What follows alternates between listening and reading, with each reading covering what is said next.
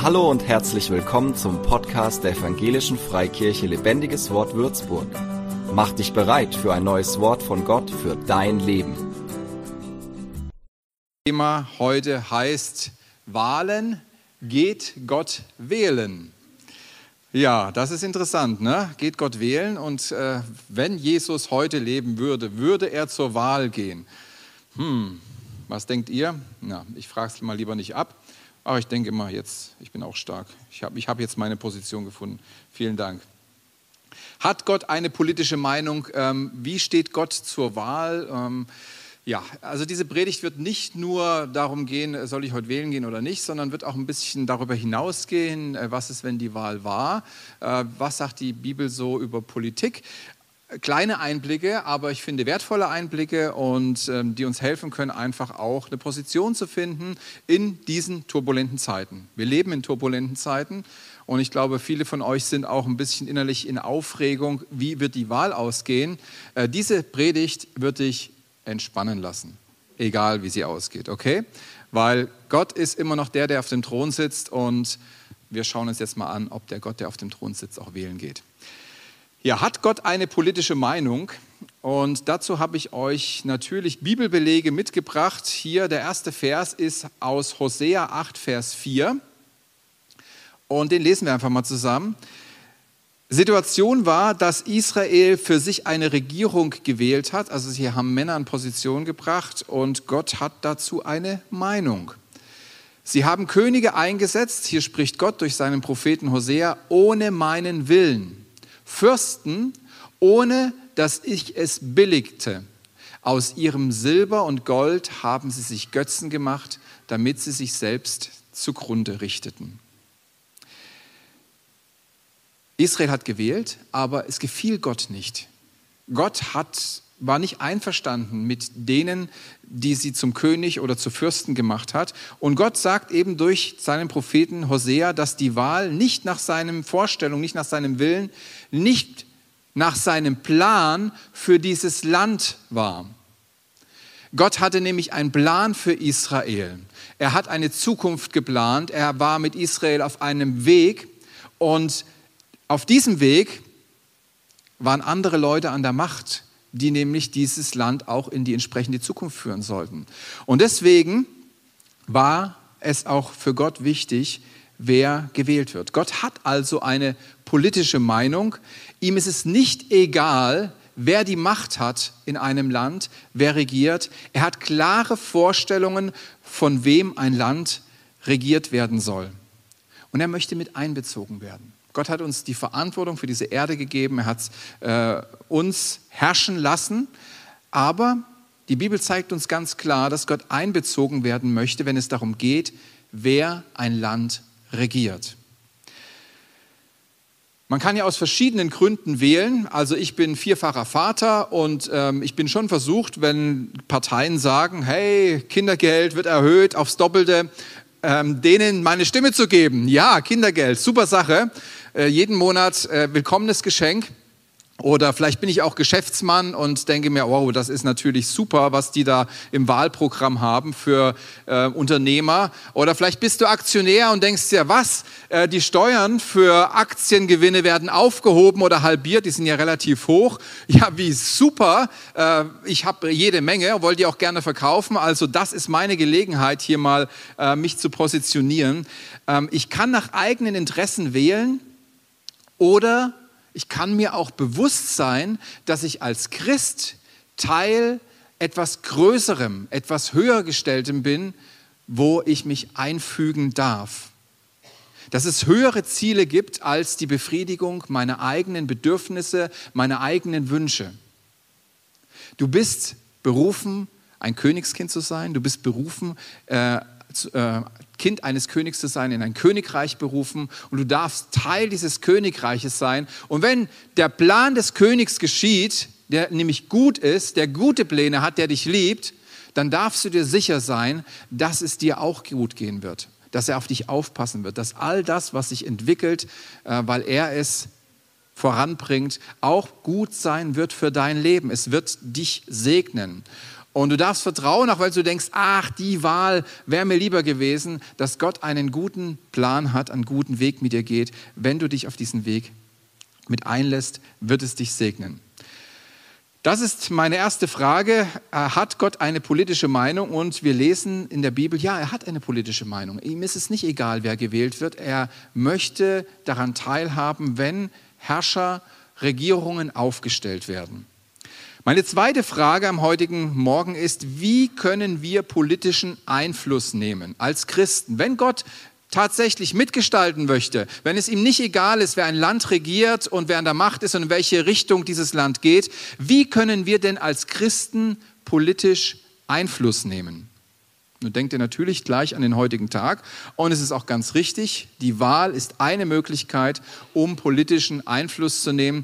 Ich bin in der ehemaligen DDR geboren, also da konntest du zwar wählen gehen, aber du hattest keinen politischen Einfluss, weil SED war sowieso der Gewinner und wenn du anders gewählt hast, äh, musstest du schon dich fragen, ob du ständig ähm, ein Auto vor der Tür stehen haben möchtest oder irgendwelche äh, Freunde näheren Kontakt mit dir suchen, Freunde in Anführungsstrichen, die dir spezielle Fragen stellen um deine Gesinnung.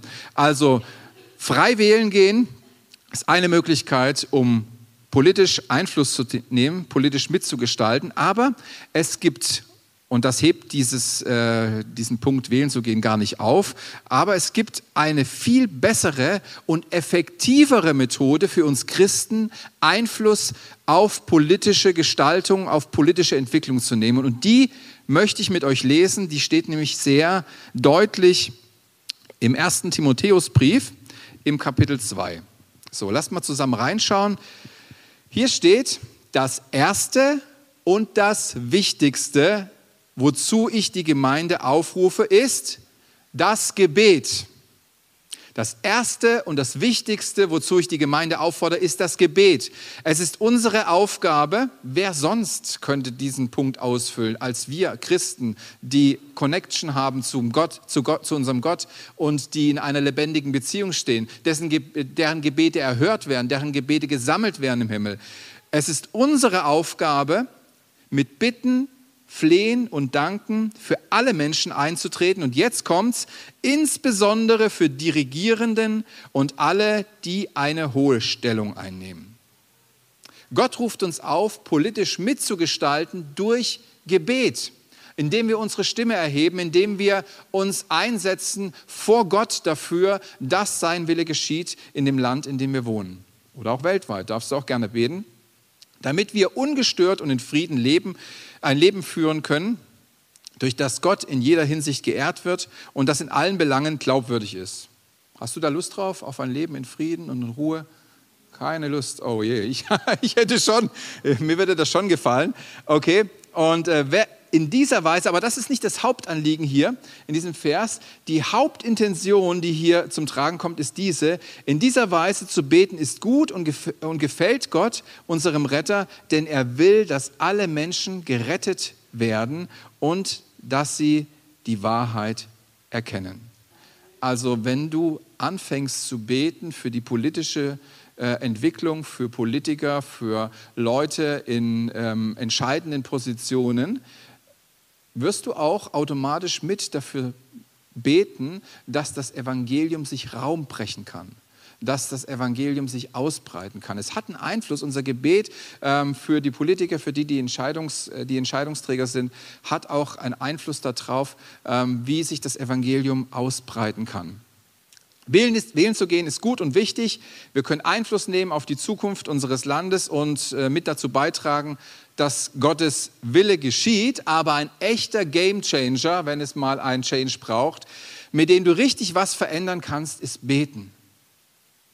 Geht über deine Stimme hinaus. Hast nur eine Stimme von ein paar 80 Millionen, aber dein Gebet hat viel mehr Kabot, Schwere. Heiligkeit heißt ja eigentlich Schwere im, im Hebräischen. Äh, das hat, das hat Kraft, das hat Gewicht da passiert etwas. Das ist nicht einfach nur Worte, die gesprochen werden, sondern Gebet bewirkt wirklich etwas, vor allem wenn Christen zusammenkommen und einmütig für eine Sache beten, dann hat das eine Kraft, die können wir uns gar nicht ausmalen. Ich habe mal ein Buch gelesen von jemandem, der ähm, vom vom Satanismus zum Christentum gekommen ist, Jesus kennengelernt hat und der war auch spirituell unterwegs und er hat eins gesagt, wenn die Christen wüssten, was ihr Gebet für eine Kraft hat und wie chancenlos wir sind, wenn Christen beten, dann wären sie viel mehr im Gebet. Das habe ich mir damals hinter die Ohren geschrieben, weil das war immer sein großes Leid als Satanist, äh, dass Christen gebetet haben. Das hat ihn nämlich machtlos werden lassen. Wir haben eine Macht, die so einfach und so unscheinbar ist, aber wir haben eine Möglichkeit, mit Gebet wirklich was zu verändern. Ja, Gebet für die Obrigkeit begünstigt außerdem die Ausbreitung des Evangeliums. Die wichtigste und beste Möglichkeit, politisch Einfluss zu nehmen, ist zu beten. Übrigens, wählen kannst du nur alle paar Jahre. Beten kannst du immer. Kannst heute beten, kannst morgen beten, kannst heute auch mehrmals beten. Ganz egal, wenn dir mulmig wird heute wegen den Wahlen, kannst du beten. Ne? Also du kannst nicht nochmal wählen gehen, kannst nicht nochmal eine Stimme abgeben, aber du kannst nochmal beten. Das kannst du machen. Du kannst auch beten, obwohl es schon vorbei ist. Geht auch. Gott sammelt Gebet. Freitag, Flavio hat es schon erwähnt, es war ein so grandioser Abend. Ich kann es schlecht mit Worten beschreiben, was ich empfunden habe, was ich gespürt habe, geistlich auch gespürt habe. Danke, dass ihr da wart. Danke, dass ihr mitgefastet habt. Wir haben am Freitag gefastet und gebetet für die Bundestagswahlen. Es war so intensiv. Das Fasten, klar, jeder für sich, zu Hause oder wo ihr auch immer wart. Dann abends um 19 Uhr haben wir uns getroffen zum Gebet- und Lobpreisabend. Und ähm, es fing ganz unscheinbar an. Es war sehr schön, ähm, auch unterhaltsam. Hatten eine gute Zeit hier. Aber dann haben wir gebetet. Und nach dem letzten Gebet habe ich ganz klar gespürt, dieser Tag hat etwas Entscheidendes bewirkt. Ich weiß nicht, wann ich das schon mal so deutlich gespürt hatte und es war so ein gutes Gefühl zu wissen, wir haben äh, den Nagel auf den Kopf getroffen. Gott hat hier etwas initiiert, durch was er etwas Entscheidendes getan hat, wo er entscheidend gewirkt hat. Und es war so schön zu spüren, dass durch diesen Tag etwas Entscheidendes bewirkt wurde.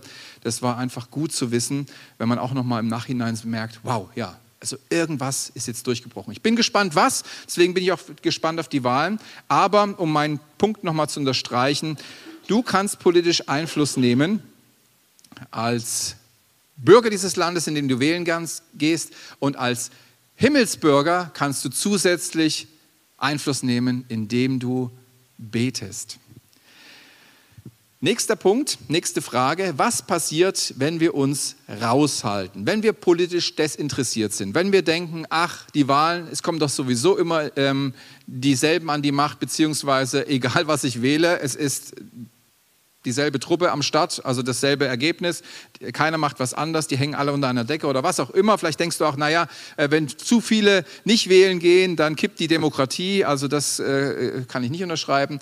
Aber es gibt so verschiedene Gedanken, nicht wählen zu gehen oder sich politisch nicht zu engagieren. Was ist, wenn wir uns raushalten? Ich habe euch natürlich wieder einen Bibelvers mitgebracht. Hier ist er. Sprüche 28, 12. Wenn Menschen, die Gott gehorchen, an die Macht kommen, brechen herrliche Zeiten an.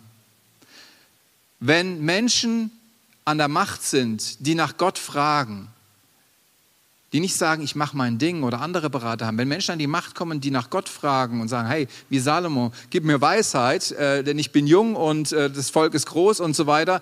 Ähm, wenn Menschen nach Gott fragen, wenn Menschen an der Macht sind, die nach Gott fragen, brechen herrliche Zeiten an.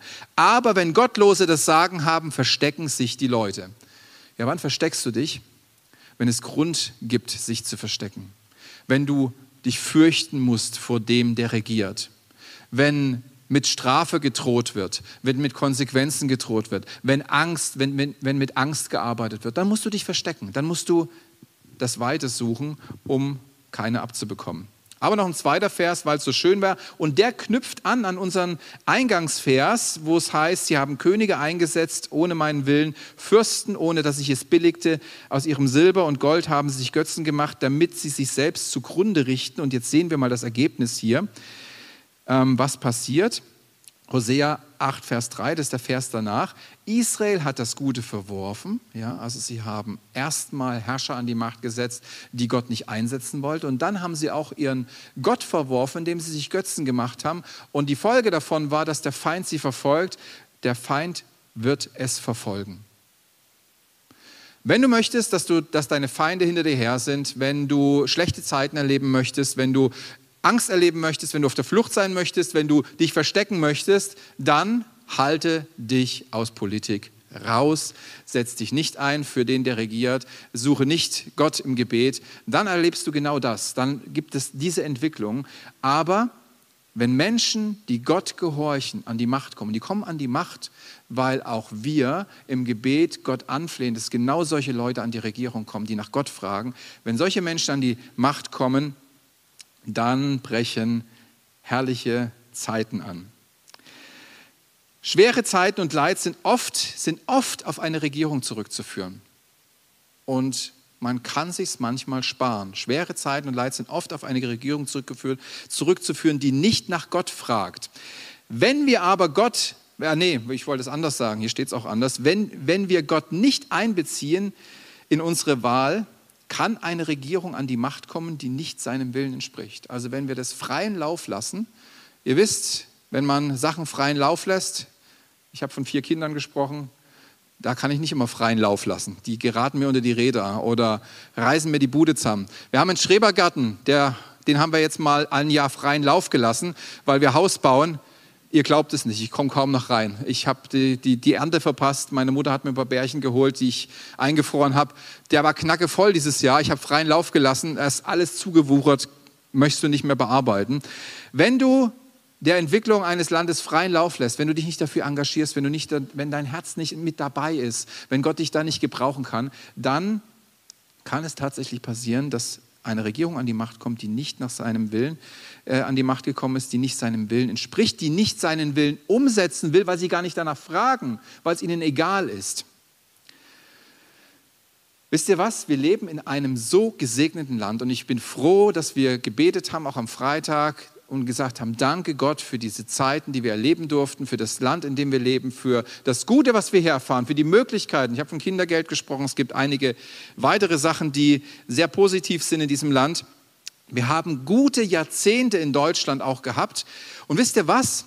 Aus meiner Wahrnehmung hat es etwas damit zu tun, dass die Generationen vor uns Wert darauf gelegt haben, dass die Gesellschaft auf Grundlage von biblischen Wahrheiten zusammenlebt, dass die Gesellschaft auf Grundlage von biblischen Wahrheiten zusammenlebt. Da waren Dinge wie in Stein gemeißelt, da waren Dinge fest und man hat auch Leute gewählt, die in diese Richtung gegangen sind. Und ich glaube, dass das eine Auswirkung hatte auf dieses Land, dass es diese Entwicklung dieses Landes so begünstigt hat, dass Menschen gesagt haben, hey, die Werte, die in der Bibel stehen ob ihnen das so bewusst war oder nicht, das weiß ich nicht. Aber diese Werte wollen wir in diesem Land leben und wir werden Menschen wählen, die diese Werte bejahen, die diese Werte wahren wollen und die diese Werte weiterentwickeln wollen, diese Kultur weiterentwickeln wollen. Also danke für die Generation vor uns, die, die richtigen, oftmals die richtige Wahl getroffen haben und ähm, Jahrzehnte des Friedens, Jahrzehnte des Wohlstands gebracht haben für dieses Land, so dass man sich gar nicht mehr anders vorstellen kann. Es ist ein Wunder, dass es so lange keinen Krieg gab. Wusstet ihr das? Normalerweise, rein statistisch, hätte schon lange wieder ein Krieg sein müssen in unserem Land. Es ist ein Wunder, dass wir keinen Krieg hatten. Und das hat was zu tun mit den Leuten, die regieren. Und das wiederum hat was zu tun mit den Leuten, die wählen gehen und die für die Regierung beten und für die Wahl beten. Ja, es wurde einfach gewählt, was sich gehört. Ne? Da hat man früher noch klare Vorstellungen gehabt. Wir leben in einer Zeit, wo Werte aufgelöst werden, wo Werte zerbröckelt werden. Manchmal ist es gut. Also ich freue mich auch über manche Entwicklungen, äh, dass mehr Persönlichkeit, mehr Freiheit reinkommt, auch in Beziehungen so. Äh, man wählt mehr das Du. Mir persönlich gefällt das irgendwie, anderen nicht. Mein Bruder zum Beispiel nicht.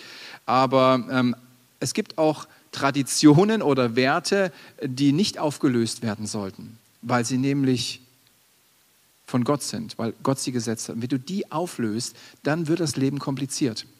Dann wird das Leben kompliziert. Wenn du, äh, wenn du aufwächst als Kind und dich ständig hinterfragen musst, weil dir ständig die Frage gestellt wird oder irgendwie beiläufig mit reingeflossen wird, ja, bist du dir sicher, dass du ein Junge oder ein Mädchen bist? Bist du dir sicher, dass das dein Geschlecht ist? Dann kommt Unsicherheit rein. Dann wird es schwierig im Leben.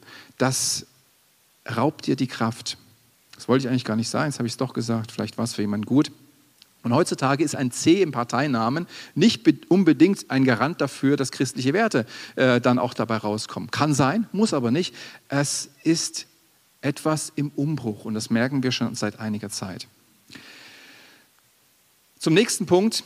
Was, wenn eine schlechte Regierung gewählt wurde? Was ist, wenn nicht die Regierung gewählt wird? Wir haben ja gesehen, bei Hosea äh, war es so. Äh, was ist, wenn, wenn nicht die Regierung an die Macht kommt, die Gott eigentlich vorgesehen hatte? Erstmal glaube ich, dass Gott uns die richtige Regierung schenken wird in diesem Land. Amen? Sehr gut. Besonders nach dem gestrigen Abend. Jawohl. Das war an Gott gerichtet, weil er es macht. Besonders nach diesem, äh, nicht gestrigen Abend, nach dem Abend am Freitag, wo wir hier gebetet haben, ich habe gemerkt, da ist was durchgebrochen, da haben wir etwas bewirkt.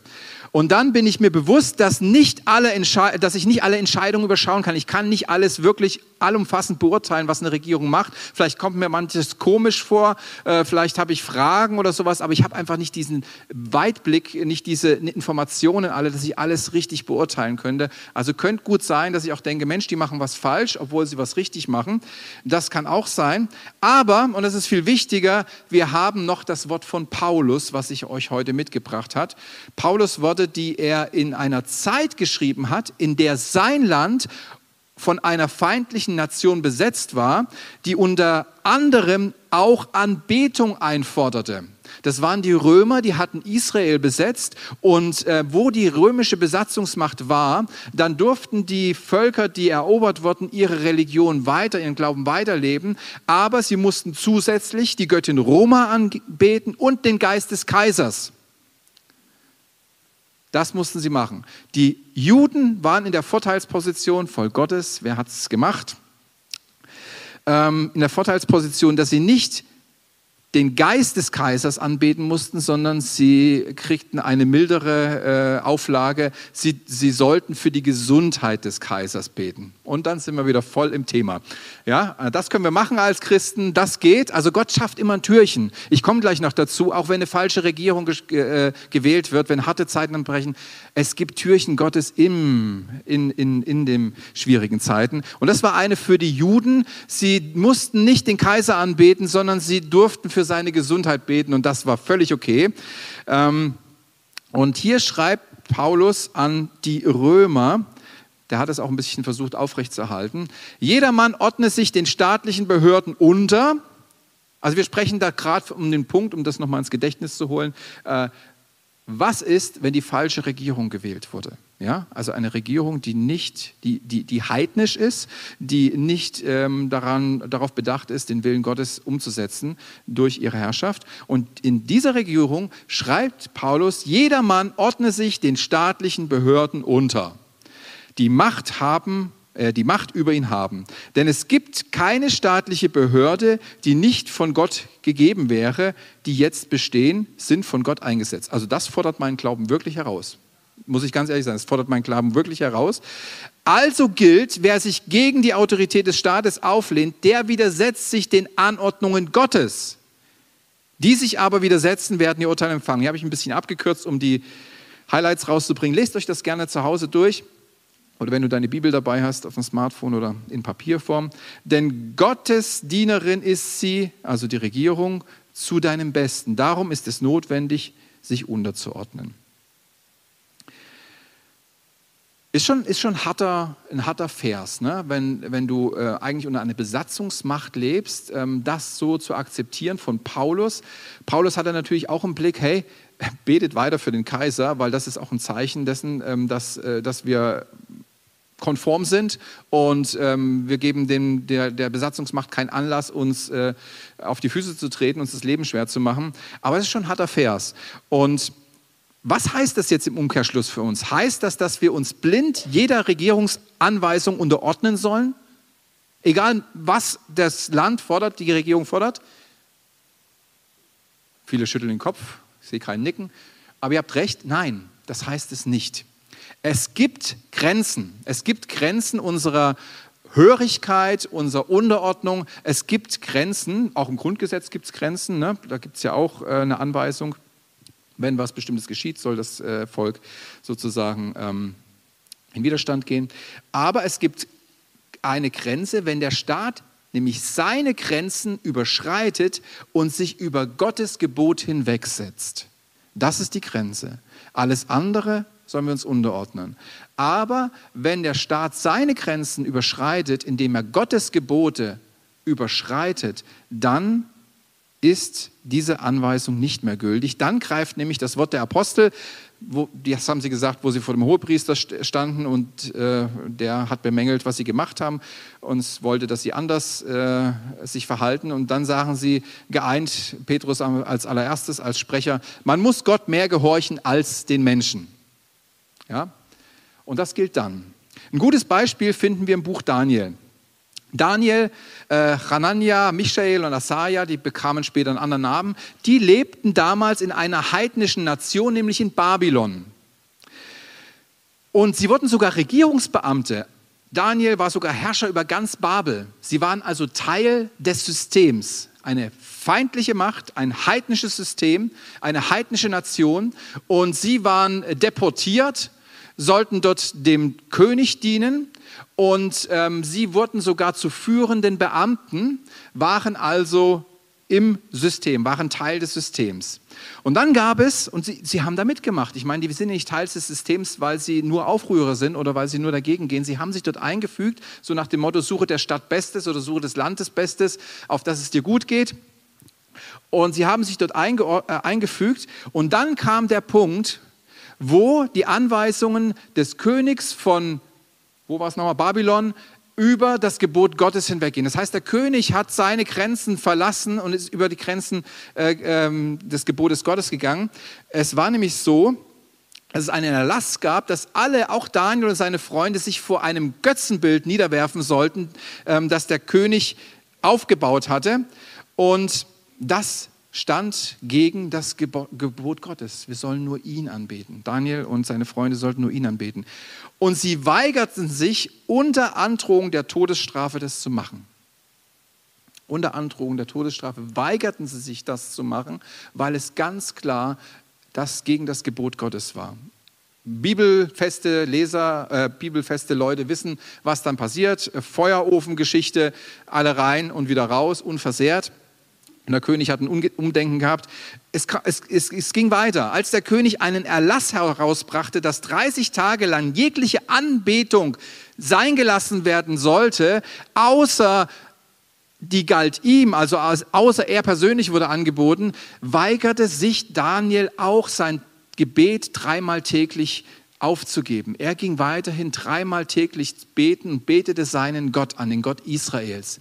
Nun kann ich sagen, hey, 30 Tage jetzt mach doch mal nicht so einen Aufriss. 30 Tage kannst du mal chillen, fährst du mal in Urlaub, machst du mal ein Sabbatjahr, ein Sabbatmonat, kannst du mal ruhig bleiben. Nee. Daniel hat sich nicht verbieten lassen, seinen Gott anzubeten. Das ging zu weit. Da wurde eine Grenze überschritten. Er hat weiter ähm, angebetet. Das Ganze war eine Falle. Ihr, die die Geschichte kennt, wisst das. Und dann wurde er quasi ertappt und wurde zum Tode verurteilt, wieder zum Tode verurteilt. Ah, nee, damals war er nicht dabei. Und wurde in die Löwengrube geschmissen. Also das war schon ein Todesurteil, aber ihr wisst, er kam raus, die Löwen haben ihn nicht gefressen, der Engel war da. Es gibt eine Grenze der Unterordnung unter den Staat, wenn sich der Staat über die Gebote hinwegsetzt. Das ist die Grenze. Dann ist das angesagt, was Daniel und seine Freunde machen nämlich ziviler Ungehorsam. Das ist das, was wir heute dazu sagen, ziviler Ungehorsam. Wenn der Staat die Grenze überschreitet, Gottes Gebote zu missachten und gegensätzliche Anordnungen zu geben, dann ist nicht nur die Erlaubnis da, sondern auch die Pflicht da, zivilen Ungehorsam zu leisten. Und ziviler Ungehorsam heißt nicht schweigen, abducken, versuchen irgendwie durchzukommen, sich rauszuschlängeln, äh, auszuwandern oder was auch immer. Und obwohl wer im Dritten Reich ausgewandert ist, der hat ja auch äh, nichts Schlechtes gemacht eigentlich. Ähm, zu ziviler Ungehorsam heißt Position beziehen und bewusst sich zu Gott zu stellen. Ziviler Ungehorsam heißt, ich beziehe Position, ich sage nein, das ist nicht richtig und ich stelle mich zu Gott, zu seiner Wahrheit. Das ist das, was Daniel gemacht hat und seine Freunde. Deshalb ist es gut, sich der deutschen Regierung unterzuordnen. Bitte macht das. Haben, eine gute, äh, äh, wir haben gute Zeiten erlebt und mit Gottes Hilfe werden wir noch weitere gute Zeiten erleben. Es ist gut, sich der Regierung unterzuordnen und das Beste für das Land zu suchen im Gebet. Wir können wirklich was bewegen im Gebet. Wir können Veränderungen schaffen durch Gebet. Aber es wird auch Bereiche geben, an denen wir herausgefordert sind, Stellung zu beziehen. Es gibt jetzt schon diese Bereiche. Ein Bereich, wo ich nicht mit kann, ist Abtreibung bis zur Geburt sage ich nein. Gott hat Leben geschenkt. Ich sage nicht, dass man nicht reden soll, wenn, wenn, wenn äh, jemand, wenn eine Frau schwanger wird, aus einem Gewaltverbrechen heraus oder sowas. Das muss alles individuell besprochen werden und ich äh, möchte hier keine Pauschalantwort geben. Aber dass man, wie es auch der Gesetzesbeschluss dann vorsieht, Werbung dafür machen darf, dass Abtreibung bis zur Geburt äh, möglich ist, Werbung dafür machen darf, sage ich nein da kann ich nicht mitgehen. Da positioniere ich mich anders. Ich heiße viele andere Dinge für gut und richtig, da ordne ich mich unter und da sage ich, nein, das halte ich nicht für richtig. Oder sogar, es kann auch bedeuten, obwohl wir alles äh, größtenteils bejahen und uns unterordnen, dass wir sogar zivilen Ungehorsam zu praktizieren haben, wenn es nicht anders geht. Für mich ist ein Punkt, wo ich zivilen Ungehorsam praktizieren werde, ähm, ähm, ist, ist, der, ist ein Punkt, ich kann es zum Beispiel nicht mit meinem Gewissen vereinbaren, Menschen zu stigmatisieren und ähm, den Keil, der spürbar schon in unserer Gesellschaft steckt, noch weiter mit reinzuschlagen, noch tiefer mit reinzuschlagen. Das ist etwas, wo ich nicht mitmachen kann, wo Menschen ähm, stigmatisiert werden. Punkt. Schwierige Zeiten, schwieriges Thema.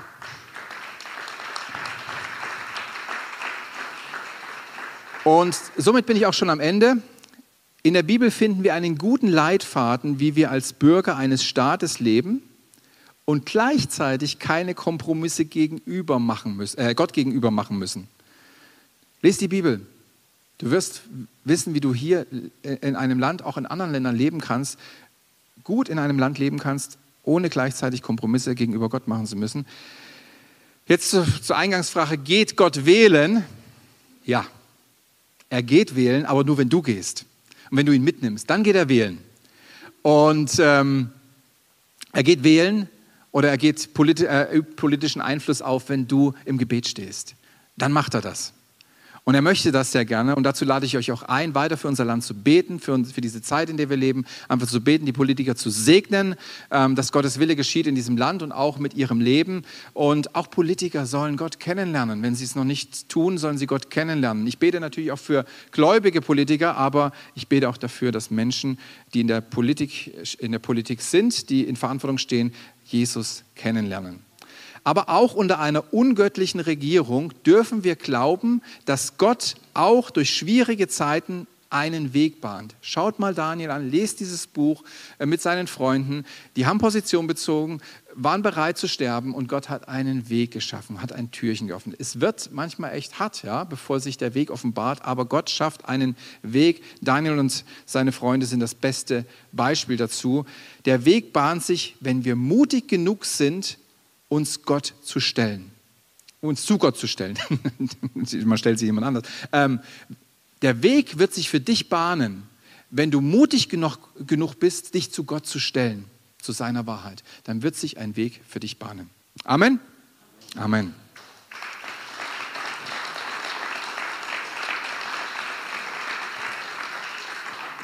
Ich habe ein bisschen überzogen, tut mir leid, aber wir haben heute auch Abendmahl gefeiert. Nee, tut mir nicht leid, es war gut. Es war gut. Ja.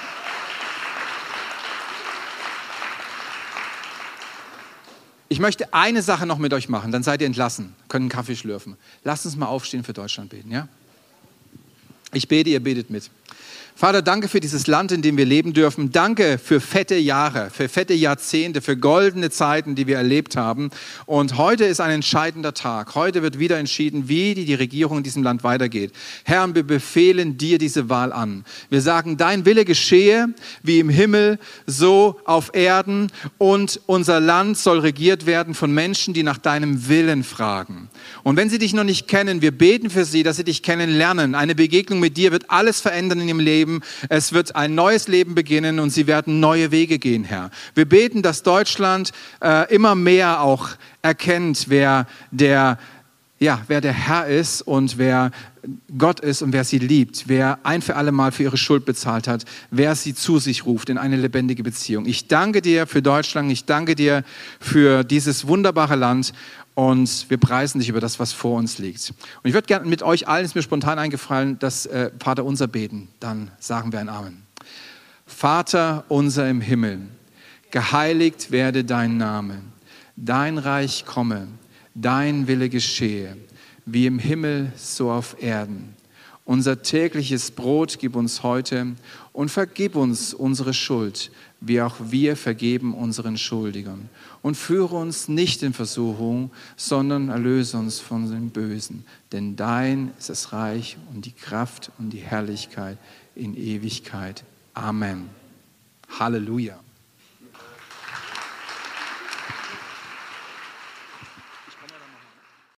Für mehr Infos besuche uns auf Facebook unter lebendigeswort.de oder einfach persönlich im Sonntagsgottesdienst.